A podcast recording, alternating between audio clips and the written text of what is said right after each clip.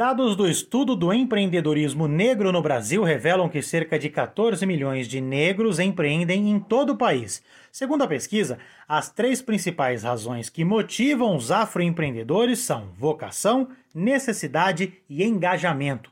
Você provavelmente já ouviu esse termo que acabamos de mencionar, não é mesmo? Pois bem, o afroempreendedorismo pode ser considerado um modelo de negócio voltado à valorização e ao crescimento dos negócios liderados por empreendedores negros. E para entendermos melhor sobre o assunto, preparem os ouvidos, pois o negócio em dia dessa semana está ainda mais especial.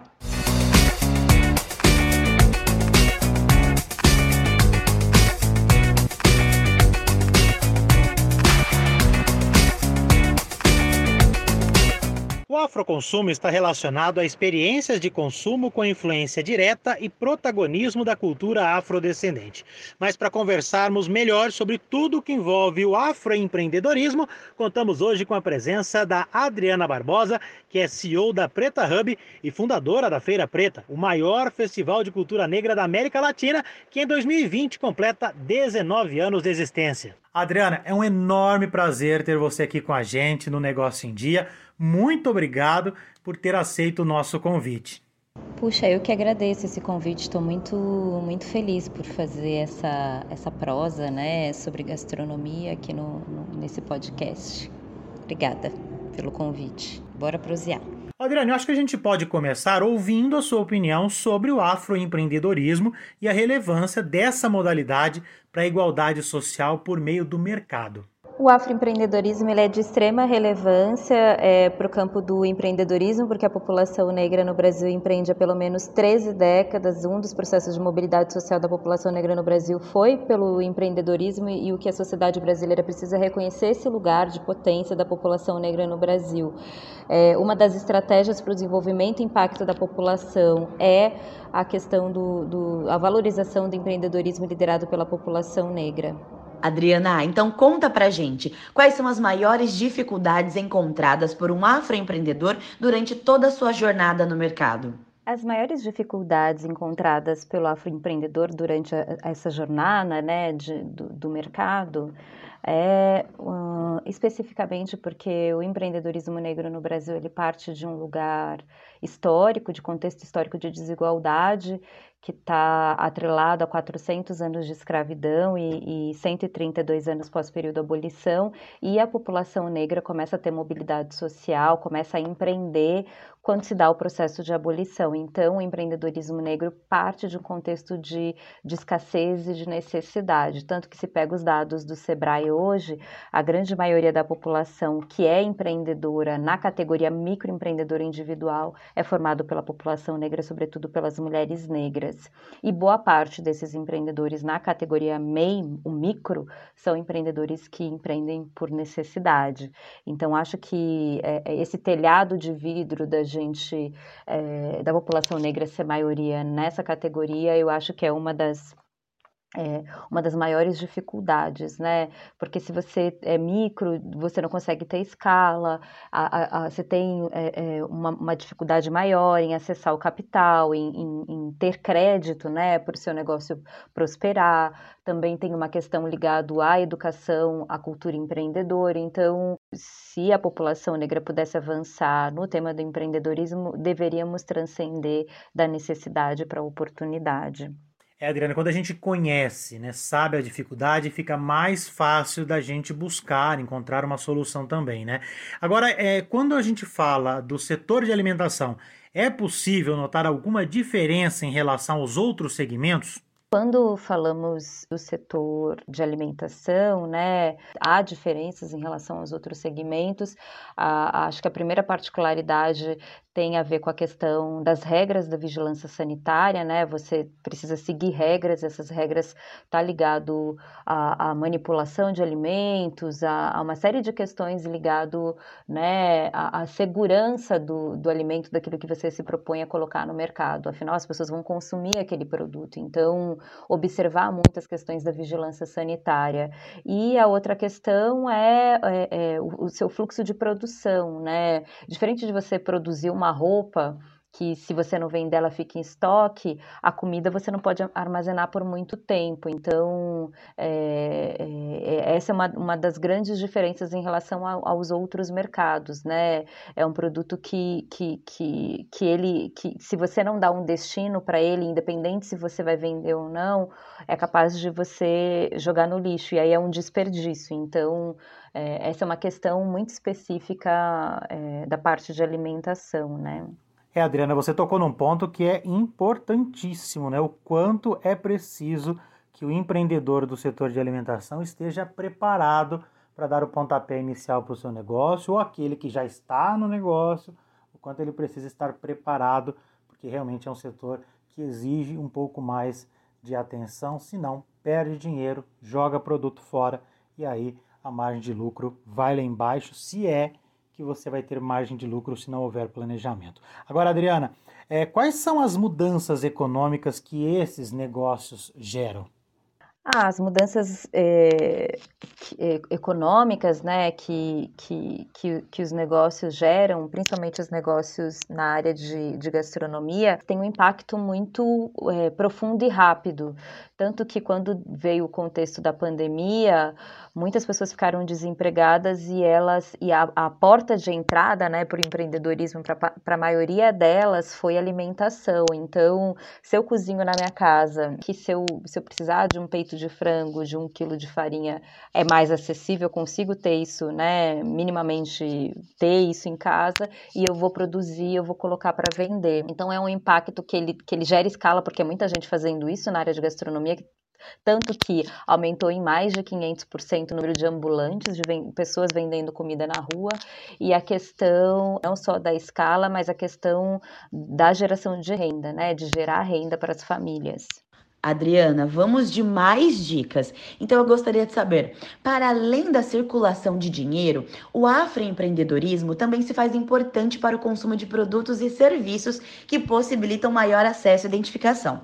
Então, Adriana, a partir disso, quais são os impactos sociais que podem ser identificados com o aumento de negócios liderados por negros e negras? Conta pra gente os impactos sociais, né, é, que podem ser identificados com o aumento dos negócios liderados pela população negra, eles são muito profundos, né, porque no ano passado, a gente aplicou uma pesquisa junto com, com, o Instituto de Pesquisa Plano CDE e saíram três perfis de empreendedores: o por necessidade, que até eu falei há pouco, são empreendedores que empreendem é, por necessidade, porque por uma falta de, de renda, por uma questão de desemprego, é, os empreendedores por vocação, que são aqueles empreendedores que olham oportunidade no mercado e vai empreender, né? É, de acordo com, com as necessidades, com as lacunas do mercado, mas olhando a, essa necessidade como uma oportunidade, e por fim o empreendedor com engajamento, que é aquele empreendedor que cria soluções para atender a demanda de consumo da população negra. São os empreendedores que, que empreendem em causas mais ativistas, e aqui eu estou falando especificamente na questão racial. A Feira Preta é um desses empreendimentos, Conta Black, que foi a primeira fintech negra, o Diaspora Black, e tantas outras iniciativas lideradas pela população negra para atender a demanda de consumo dos negros. E, e o impacto, quando eu digo que ele é profundo, ele é profundo porque é uma possibilidade de empreender e se gerar renda a partir de da, do, do, do, de uma demanda de consumo da população negra e, por outro lado, é o consumidor em conseguir acessar produtos que qualifiquem a sua estética, que fortaleçam a sua identidade. Então, ele, ele não é simplesmente uma produção ou um consumo, ele é uma produção e um consumo ligado ao acesso, ligado à de democratização, levando todos os processos que a gente já conhece no Brasil em relação ao racismo, é, que, o, que o Brasil, né, ele vive esse dilema já de, de, de longa data. Adriana, e por que é tão importante que haja a união e o conhecimento entre os afroempreendedores, hein? Existem movimentos que atuam em prol desse crescimento, especialmente na área de alimentação, né? Há, há um movimento muito grande em relação ao empreendedorismo negro no Brasil. A Feira Preta foi um dos pioneiros, há 20 anos atrás, a pautar esse tema no Brasil De lá para cá, esse tema, né, ele foi incorporado pelo mercado é, a partir de políticas públicas, pelo menos na cidade de São Paulo, tem um decreto específico para atuar no, no, tema do empreendedorismo negro, está tramitando no Senado uma PL é, é, é para uma lei que, que garanta os direitos né, e o acesso especificamente do empreendedor negro do ponto de vista do governo federal. Então, enfim, é um tema que está na pauta porque é isso, a população negra ficou muito tempo fora do mercado de trabalho formal. E Adriana, você que é um expert no assunto, quais são os principais, aqueles que não podem faltar, os principais pontos a serem trabalhados para que a sociedade caminhe rumo a maiores oportunidades, né, e igualdade na área de negócios de alimentação? É, acho que um dos principais pontos, né, que, que, que a sociedade precisa trabalhar em relação às oportunidades é, e promover a igualdade na área de gastronomia, né, empreendedores negros na área da gastronomia, é, de alguma forma, propiciar reconhecimento desses empreendedores, além de reconhecimento, é qualificar e, por fim, a questão de crédito e acesso às tecnologias. Eu acho que são os principais indicadores. Bom, como tudo que é bom dura pouco, não é mesmo? Nós estamos encerrando aqui o nosso bate-papo com a Adriana. Mas, Adriana, antes da gente encerrar a nossa conversa, eu queria pedir para você: você pode deixar um recado final para os nossos empreendedores negros que atuam no setor de alimentação? Para os empreendedores que atuam na área de gastronomia, eu queria deixar um recadinho é, dicas básicas assim, né, para quem está especificamente dentro dessa área. Se eu vou fazer uma tapioca, que tapioca é essa? Qual a história dessa tapioca? Né? Se é uma história que está relacionada com a minha família, eu vou trazer essa história, né, na, na, na comunicação, na, na identidade do meu produto e dentro desse eixo de criação, pensar na logomarca, na paleta de cores, no nome, até a embalagem, a forma como esse produto vai chegar no consumidor. A segunda coisa tem a ver com os aspectos de produção, seguir à risca as, as, regras da vigilância sanitária, né? Hoje você acessa com muita facilidade quais são as regras para quem quer empreender na gastronomia, o que, que você precisa fazer para manipular, para armazenar, para você vender um alimento. É, se atentar muito com a precificação, tem muitos erros na precificação de um produto de gastronomia, se atentar na matéria-prima, é, privilegiar por matéria-prima de qualidade, porque afinal você está vendendo uma comida e as pessoas consomem, e, e, é um risco muito grande quando você não tem produtos de qualidade, quando você não se atenta a prazos, então, prazo de validade desse produto. Ou seja, acompanhar todo esse fluxo da criação, produção, distribuição e, por fim, o consumo, que é a relação com o consumidor. Poxa, Adriana, foi um prazer contar com a sua presença aqui no nosso podcast, no Negócio em Dia. A gente deseja para você e para todo mundo do setor de empreendedorismo, do afroempreendedorismo, que sigam em expansão, que sigam em crescimento, defendendo essa bandeira que é tão importante. Nossa, passou tão rápido, né? Foi uma prosa muito boa. Muito obrigada pelo convite. Acho que a gente passou pelos principais pontos e pode me chamar novamente que eu venho. Obrigada, muito obrigada mesmo. E obrigada a todo mundo que está nos ouvindo. Até breve.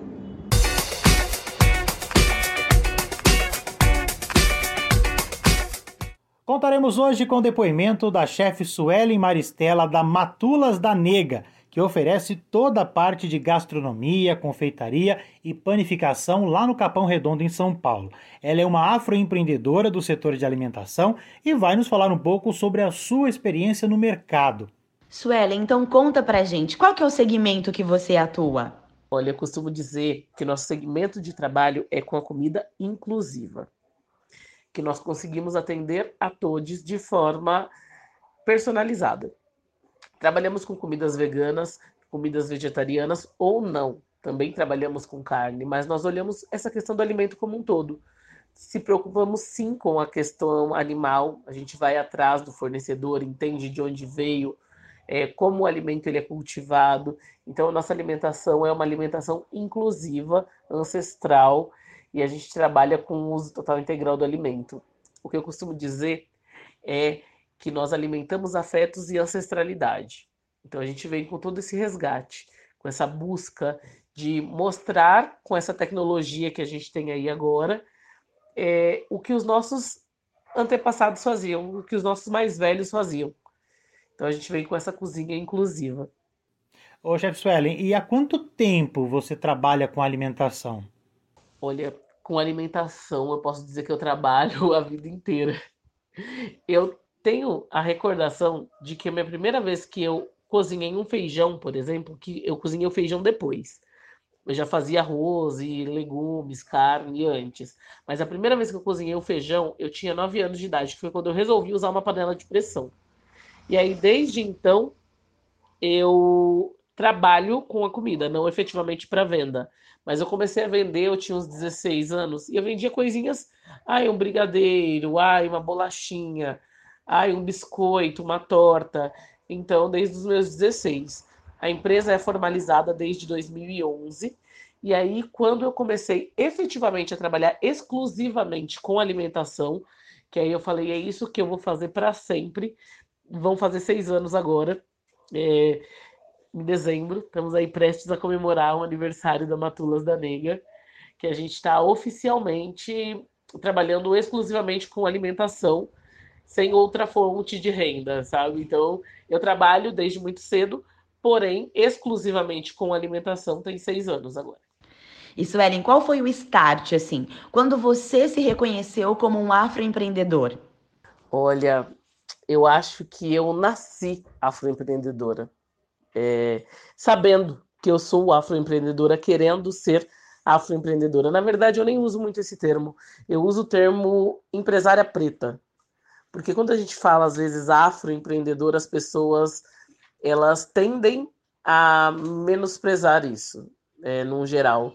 Então eu falo que eu sou uma empresária preta, e porque tá ali que sou preta desde o nome, né? Porque Matulas da Nega já avisa que está comprando de uma mulher preta. É, então eu me reconheço enquanto empresária e mulher e preta desde sempre, porque eu quis ser isso, né? Eu busquei ser empresária, eu busquei ser uma empreendedora, eu fui atrás disso. É, eu não tive trabalhos formais, né?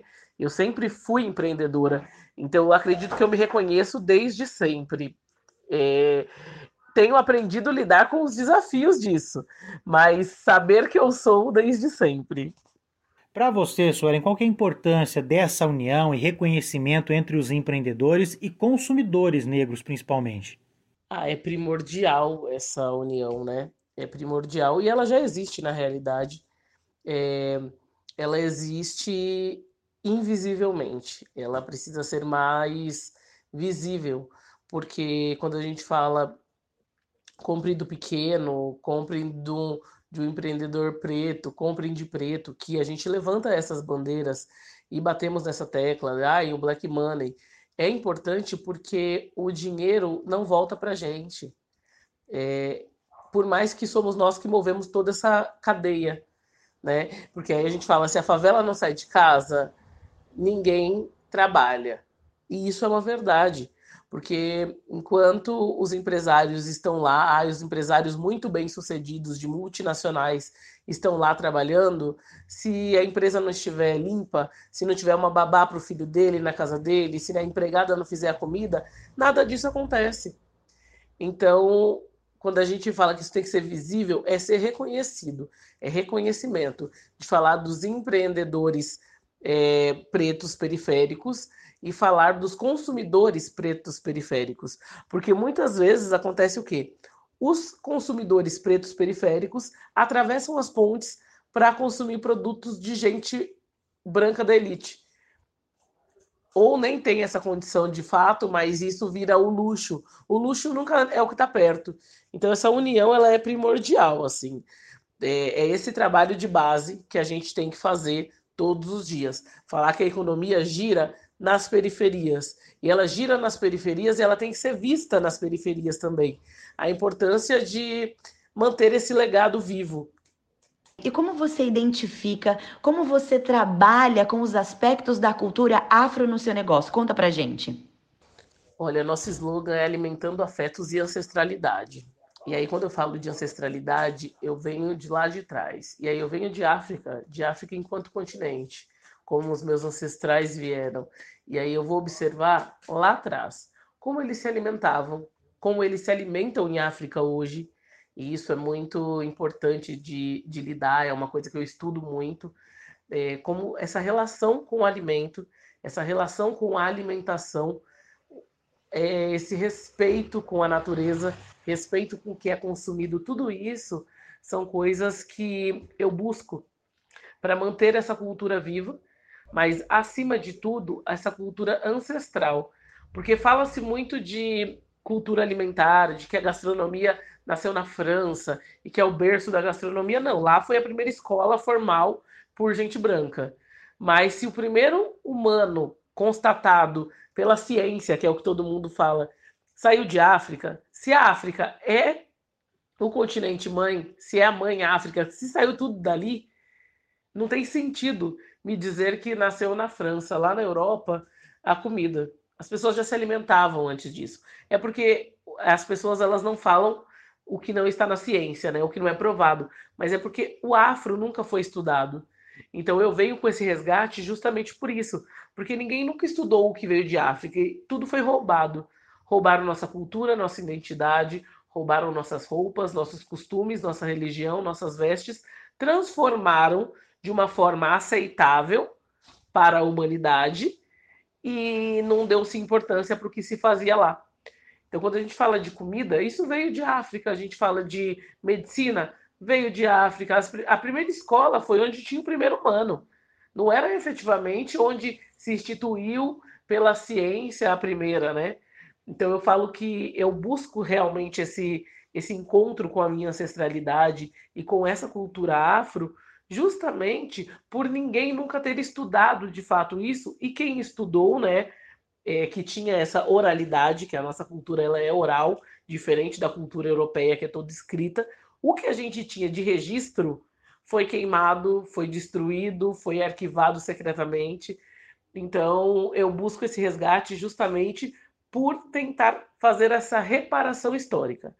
Essa reparação de, de minha cultura, de buscar as minhas raízes de volta, de me encontrar. Porque eu falo que hoje isso que eu broto vem de uma raiz que ninguém me deixou cultivar, né?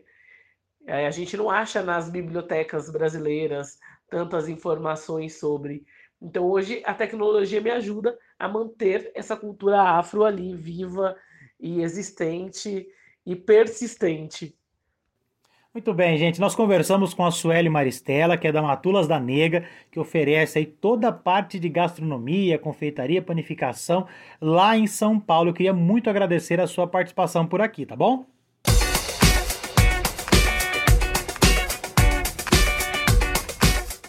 Você aí, ouvinte, que tá gostando do nosso podcast, que tá curtindo o nosso canal, você tem alguma sugestão para o nosso próximo episódio? Então não perca tempo, ajuda a gente. Envie um e-mail para contato@academiaaçaí.com.br ou, se você preferir, mande a sua sugestão lá no nosso Insta, arroba Academia Açaí. Já curte, compartilha, passa a seguir a gente.